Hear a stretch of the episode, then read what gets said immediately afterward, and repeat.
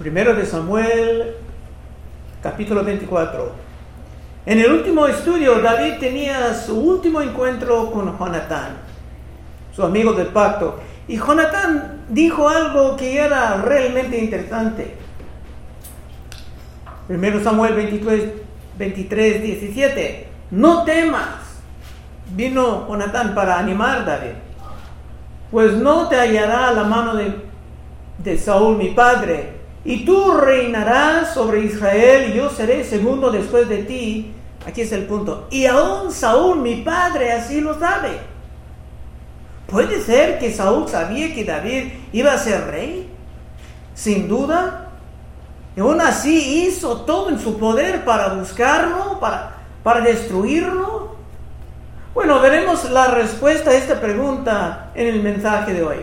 Uno, cuando Saúl volvió de perseguir a los filisteos, le dieron aviso diciendo, he aquí David está en el desierto de Engadí. Saúl casi tenía a David y sus hombres atrapados hace rato, pero vino el mensaje de que los filisteos estaban en otra parte atacando.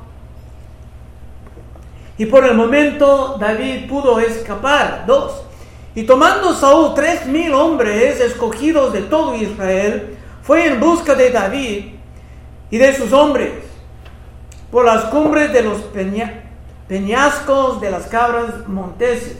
Saúl tenía tres mil de los mejores hombres de Israel, mientras David solamente tenía unos 600. Y Saúl estaba dispuesto a correr a los lugares más remotos para cazarlo. Tres. Cuando llegó a un redil de ovejas en el camino, donde había una cueva, y las cuevas ahí son muy grandes, pueden ser para protección de ovejas. Entró Saúl en ella para cubrir sus pies. Y David y sus hombres estaban sentados en los rincones de la cueva. Ahora bien, eso es lo que dice en el hebreo, Saúl iba a cubrir sus pies. ¿Pero qué quiere decir? Los expositores han estado divididos sobre esto ya por más de dos mil siglos. Unos pensaban que Saúl iba a descansar, hasta dormir un poco. Otros dicen que Saúl entró solamente para usar el baño. Pero en todo caso, la historia será la misma. 4.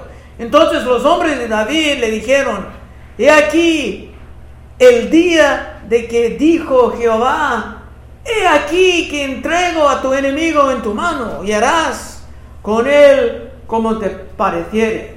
Puedes buscar en las escrituras, nunca vas a encontrar esa promesa. No sabemos de dónde sacaron esto.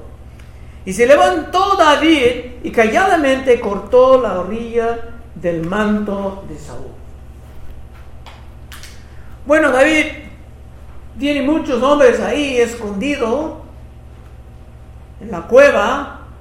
Y como Saúl acaba de salir de la luz del día a una cueva muy oscura, no se pudiera ver muy bien. Sus ojos aún estaban ajustándose. Y David fue a él, no para matarlo, sino para cortar la orilla de su manto. 4. Entonces los hombres de David le dijeron, he aquí el día de que te dijo Jehová, he aquí, entrego a tu enemigo en tu mano y harás con él como te pareciere. Y levantó David y calladamente cortó la orilla del manto de Saúl. Después de esto se turbó el corazón de David, porque había cortado la, la orilla del manto de Saúl. Gracias. Los hombres de David interpretaban esta providencia como que Dios seguramente estaba dando Saúl a David para estar asesinado. De otra manera, ¿cómo pudieran estar tan afortunados a tener tu enemigo así delante de ellos, sin defensa? David parecía como que iba a atacarlo, Pero al fin de cuentas solamente se cortó la orilla de su manto.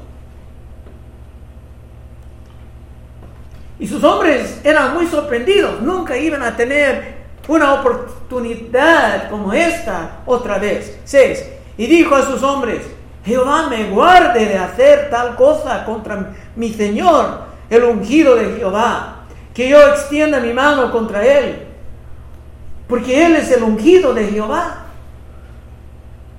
David no pudo faltar tan gravemente el respeto al rey. Y aún cortando su manto, encendía su conciencia. 7. Así reprimió David a sus hombres con palabras y no les permitió que se levantase contra Saúl. Y Saúl, saliendo de la cueva, siguió su camino. David sabía que sus hombres estaban dispuestos a matar a Saúl si él no pudo, pero estaban reprendidos muy fuertemente, según esta palabra en el original. Entonces Saúl esta vez pudo escaparse. Y hay muchos mensajes y aplicaciones que se pueden sacar de esto. ¿Cómo debemos de interpretar la providencia de Dios. Por ejemplo, una muchacha cristiana puede pensar, pues ese hombre es muy guapo. Y aunque no es cristiano, Dios lo ha puesto en mi camino. Seguramente se, se, convertirá más tarde, porque no vino a mi camino por accidente. O un hombre puede decir, Dios ha puesto una gran oportunidad delante de mí para formar un negocio con dos otros hombres en que seremos socios. Aunque no son hermanos de la fe, debe ser bien porque seguramente Dios ha puesto esta oportunidad en mi camino, ¿no? Y la respuesta es no, no, no, mil veces no. Tenemos que formar nuestra moralidad, nuestras decisiones por la palabra de Dios y no por las oportunidades o las providencias o las puertas supuestamente abiertas en nuestro camino. Esto fue una prueba para David y por la gracia de Dios David pasaba bien la prueba. Matando a Saúl, David hubiera sido rey viviendo en comodidad, con muchos recursos. El pueblo sería más seguro, más estable. La fe bíblica sería más establecida en todo el gobierno, pero no era el tiempo de Dios. Cristo también tenía una tentación de recibir su reino con mucho menos sufrimiento. Mateo 4:8. Otra vez le llevó el diablo a un monte muy alto y le mostró todos los reinos del mundo y la gloria de ellos. Y le dijo, todo esto te daré si postrado me adorares. Entonces Jesús le dijo, vete, Satanás, porque escrito está. Básicamente eso es lo que David estaba diciendo a sus hombres. Vete, Satanás, porque escrito está, el Señor tu Dios adorarás y él solo servirás. El diablo entonces le dejó y aquí vinieron ángeles y le servían. Como con David, el diablo ofrecía a Cristo una manera más fácil, más rápido de llegar a su reino. Pero los dos resistían la oferta nefaria. Y el diablo puede venir a ti, hermano, hermana, ofreciéndote una manera más fácil. ¿Y cómo vas a responder? 8. También David se levantó después y saliendo de la cueva dio voces detrás de Saúl diciendo, mi señor el rey. Y cuando Saúl miró hacia atrás, David inclinó su rostro a tierra e hizo reverencia. En un sentido esto era peligroso, David tenía menos hombres, no sería tan fácil escapar. Pero David sabía que Dios estaba a su lado. Y mira cómo se respondía con la gran reverencia que el oficio de Saúl merecía, aunque personalmente Saúl era un desgraciado. Primero de Pedro 2.15. Porque esta es la voluntad de Dios, que haciendo bien hagáis callar la ignorancia de los hombres insensatos, como libres, pero no como los que tienen la libertad como pretexto para hacer lo malo, sino como siervos de Dios Ahora vienen los preceptos. Honrad a todos. Amad a los hermanos. Temed a Dios, honrad al rey. Honrad al rey implica muchos del gobierno. Hay mucha enseñanza también en esto. Los seguidores de Cristo estamos muy molestos casi todo el tiempo con las decisiones pésimas del gobierno de este país. Pero esto no nos da el derecho de hablar mal de los que tienen estos oficios. Sí podemos orar por ellos y hasta orar en su contra, como vamos a ver que David va a hacer. 9. Dijo David a Saúl, ¿por qué oyes las palabras de los que dicen, mira que David procura tu mal. Esto era muy sabio, da dar a Saúl la oportunidad de echar la culpa a otros. 10. He aquí, han visto hoy tus ojos como Jehová te ha puesto hoy en mis manos, en la cueva.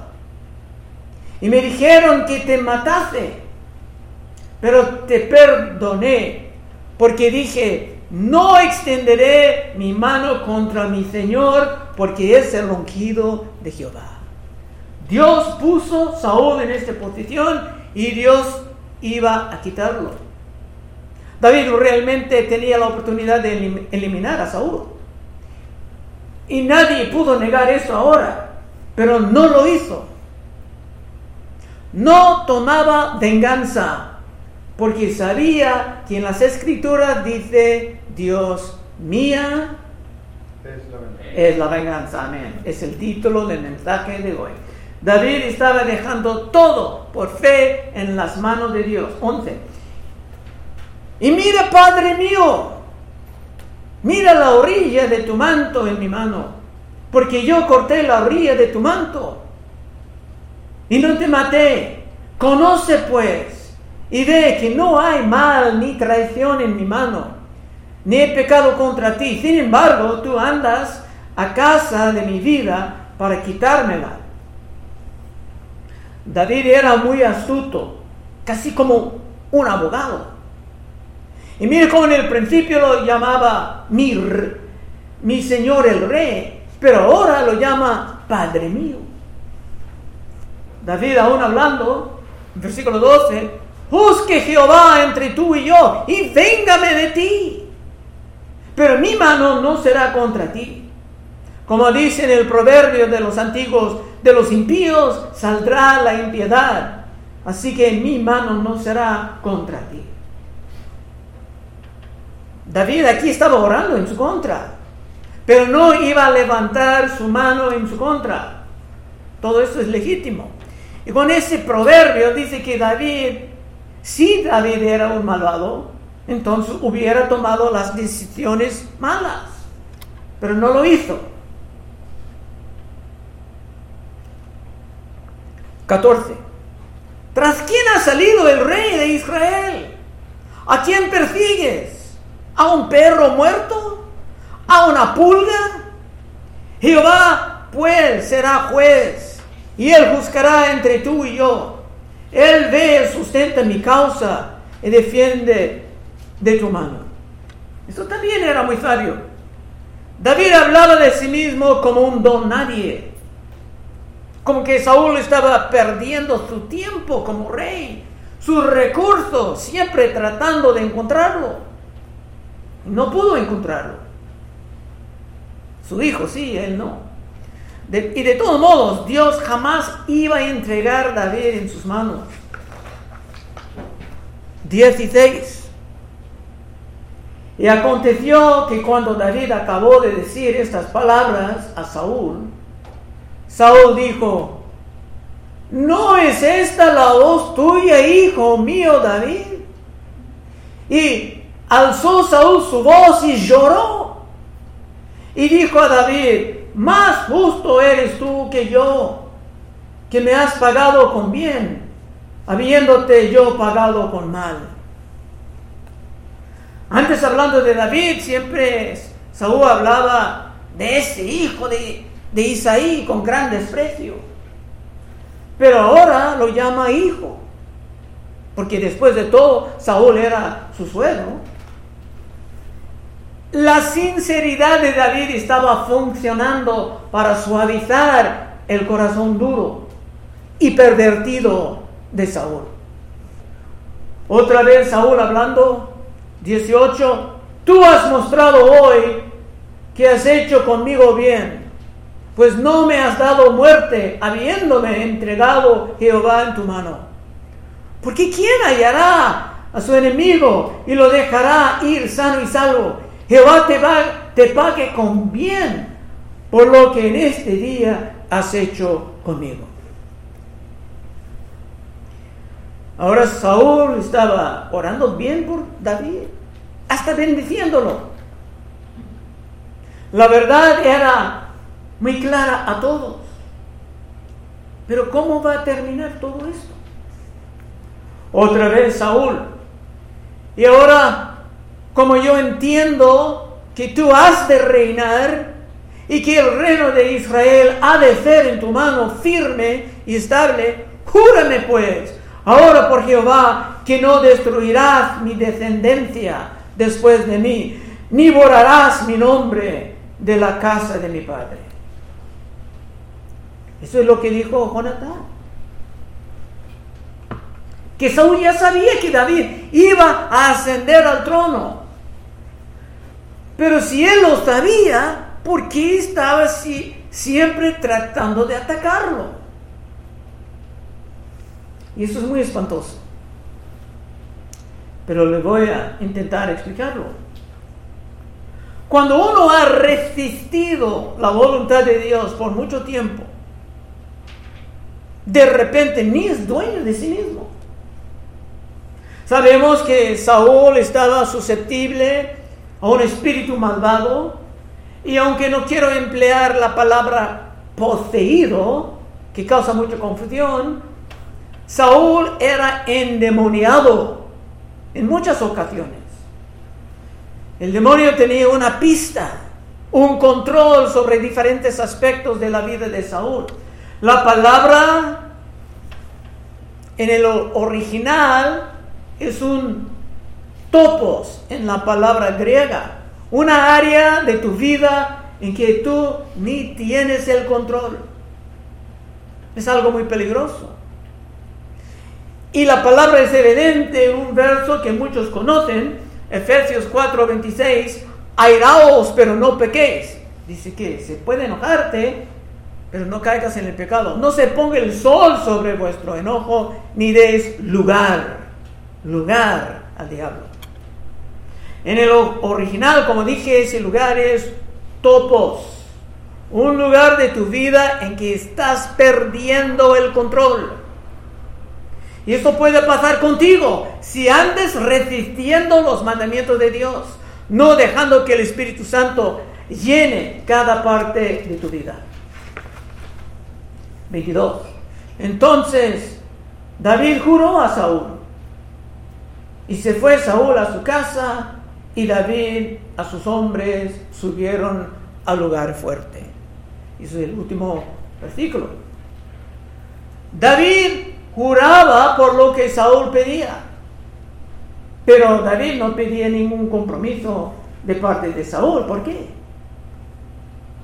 Es que Saúl no era nada confiable. Saúl ni era dueño de sí mismo, dejando más y más de su vida caer bajo el control demoníaco.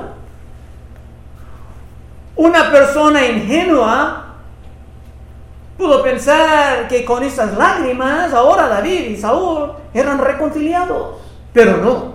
Saúl va a continuar con sus persecuciones. Por eso no se salieron juntos, se separaron después de todo esto.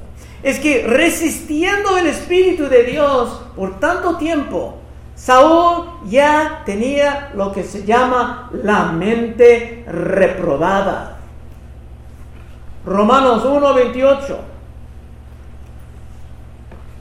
Y como ellos no aprobaron tener en cuenta a Dios, no querían saber nada de Dios, estas personas de que están hablando, Dios los entregó a una mente reprobada para hacer cosas que no convienen, estando atestados de toda injusticia, fornicación, perversidad, avaricia, maldad, llenos de envidia, homicidios, contiendas, engaños, malignidades. Homicidios, Saúl mataba a todos los sacerdotes, no tenía control de sí mismo. Murmuradores, detractores, aborrecedores de Dios, injuriosos, soberbios, altivos, inventores de males, desobedientes a los padres, desleales, sin afecto natural, implacables, sin misericordia quienes habiendo entendido el juicio de Dios, que los que practican tales cosas son dignos de muerte, no solo las hacen, sino que también se complacen con los que las practican. Y los padres deben de notar, esta lista horrible, es desobedientes a los padres. Así que aunque Saúl pudo mostrar el remordimiento por un tiempo, jamás ha recibido el don del arrepentimiento. Y unos están sorprendidos cuando se descubran que el arrepentimiento es un don en la Biblia. Y sin ese don, el hombre jamás escapará de sus perversiones. Hechos 11, 18. Entonces, oídas estas cosas, callaron y glorificaron a Dios diciendo, de manera que también a los gentiles ha dado Dios arrepentimiento para vida. Era algo que Dios dio. Segundo de Timoteo 2, 24 y 25, si alguien quiere leer el siervo del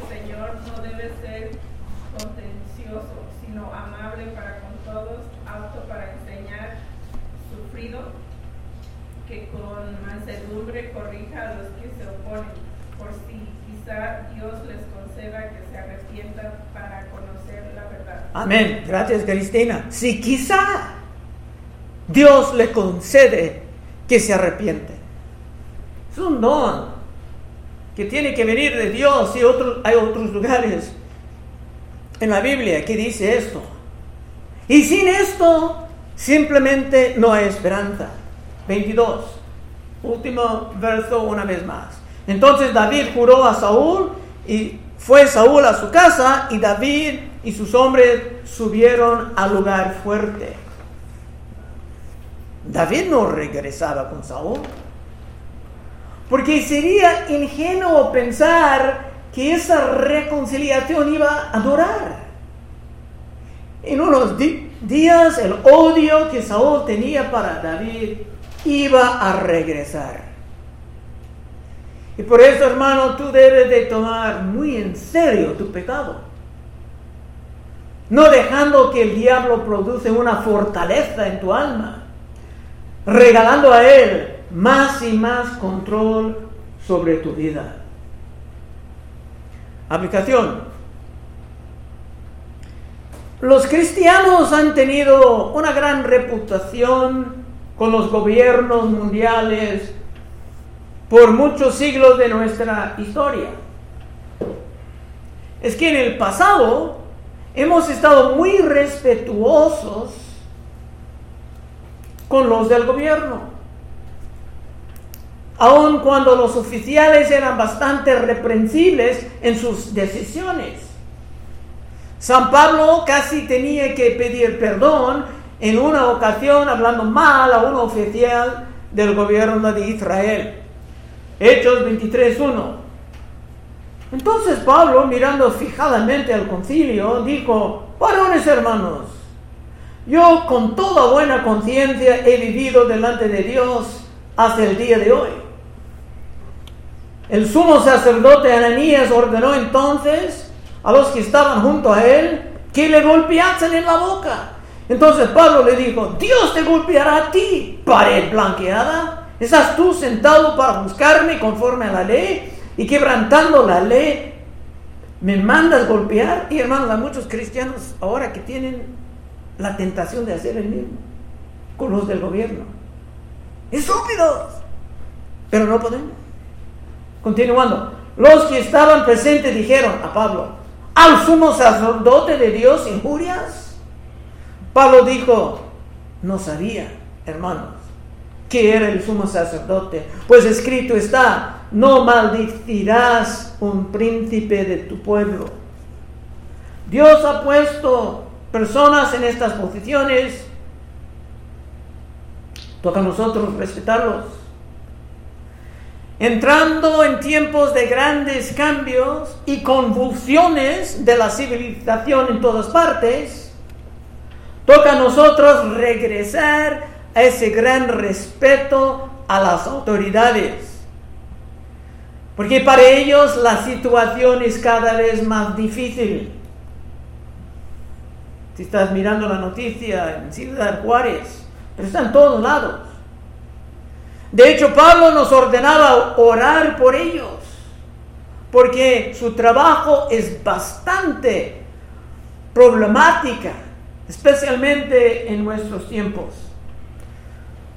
Primero Timoteo 1, exhorto ante todo a que se hagan rogativas, oraciones, peticiones y acciones de gracias por todos los hombres, por los reyes y por todos los que están en eminencia, hablando de personas del gobierno, para que vivamos quieta y reposadamente en toda piedad y honestidad. En estos días los de Ciudad Juárez no están viviendo reposadamente, sino con mucho temor. Bueno, hay muchos lugares ahora por la delincuencia, Simplemente no hay paz. Y si tú quieres vivir como un agente de la paz y no como parte del problema, puedes pasar al frente en unos momentos y oraremos contigo. Vamos a orar.